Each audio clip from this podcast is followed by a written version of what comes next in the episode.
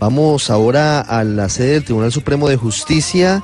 El doctor Alfredo Romero es el eh, presidente del Foro Penal Venezolano, es eh, uno de los más importantes defensores de los presos políticos en territorio de este país.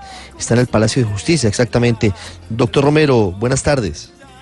Eh, buenas tardes, ¿cómo están? Bueno, un saludo. Doctor Romero, ¿cómo está hoy la situación de los presos políticos en Venezuela? El Foro Penal es una de las organizaciones más serias en cuanto a estadísticas y en cuanto a manejo de esta, que es otra de las muy oscuras caras de, del gobierno de Nicolás Maduro. ¿Cuáles son las cifras hoy sobre el número de presos políticos? Bueno, en total, eh, el número de presos políticos, quiere decir técnicamente aquellas personas presas formalmente por orden de un tribunal, es 498, incluyendo aquellos que sin haber sido presentados ante un tribunal y tener orden privativa de libertad, se encuentran presos eh, pasando pues los lapsos que la ley permite que una persona se encuentre preventivamente detenida y no han sido presentados ante tribunales de manera irregular.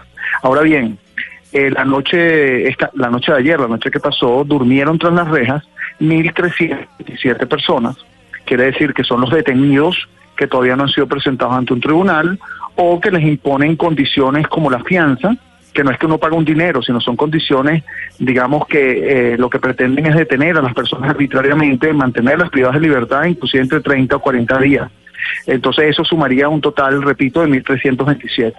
En este momento, o sea, el día de hoy, estamos hablando de 4.848 hasta ayer, quiero decir, sin contar eh, los detenidos eh, en la noche de ayer o, y el, o sea, los detenidos realmente ayer y los detenidos hoy, estamos hablando de 4.848 personas privadas de libertad, eh, arrestadas, quiero decir, desde el primero de abril, lo cual es una un monto, un número extremadamente alto en comparación con cualquier eh, eh, oportunidad de, manifestaciones, etcétera, que haya ocurrido en Venezuela.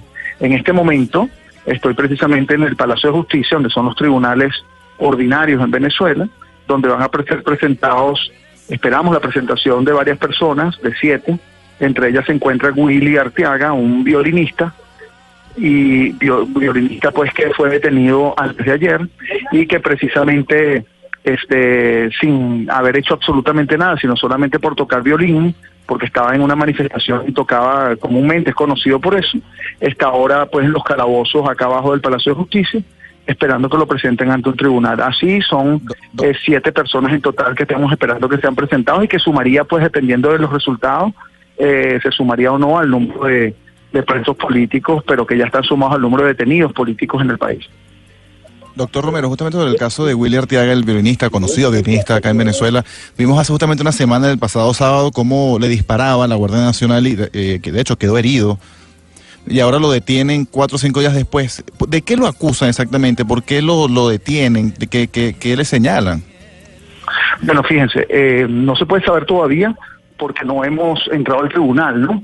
Ya ahorita, y voy a tener que trancar porque ya me están llamando y ya lo van a presentar, en el momento que en el tribunal les puedo decir exactamente de qué se le imputa, ¿no? Pero hasta ahora eh, no, no, habría ningún tipo de elemento porque evidentemente fue una detención absolutamente arbitraria, sin ningún tipo de justificación, pero lo normal es que aquí se, se montan, se plantan evidencias, aquí se, se establecen justificativos para eh, apresar a personas sin ningún tipo de, de incluso de razón, este, y eso solo se, se produce en el momento que vemos las actas policiales y, lo que inventan allí en el momento de la detención. Ahora sí te digo claramente, quedó claro en, videos, en fotografías, de los testimonios que hemos recopilado, que él se encontraba tocando su violín con otro muchacho de nombre Gianmarco, que por cierto ya fue liberado, si antes de ser presentado ante un tribunal, que tocaba la caja, y estaban allí y fueron en el momento que entra la represión del Estado, eh,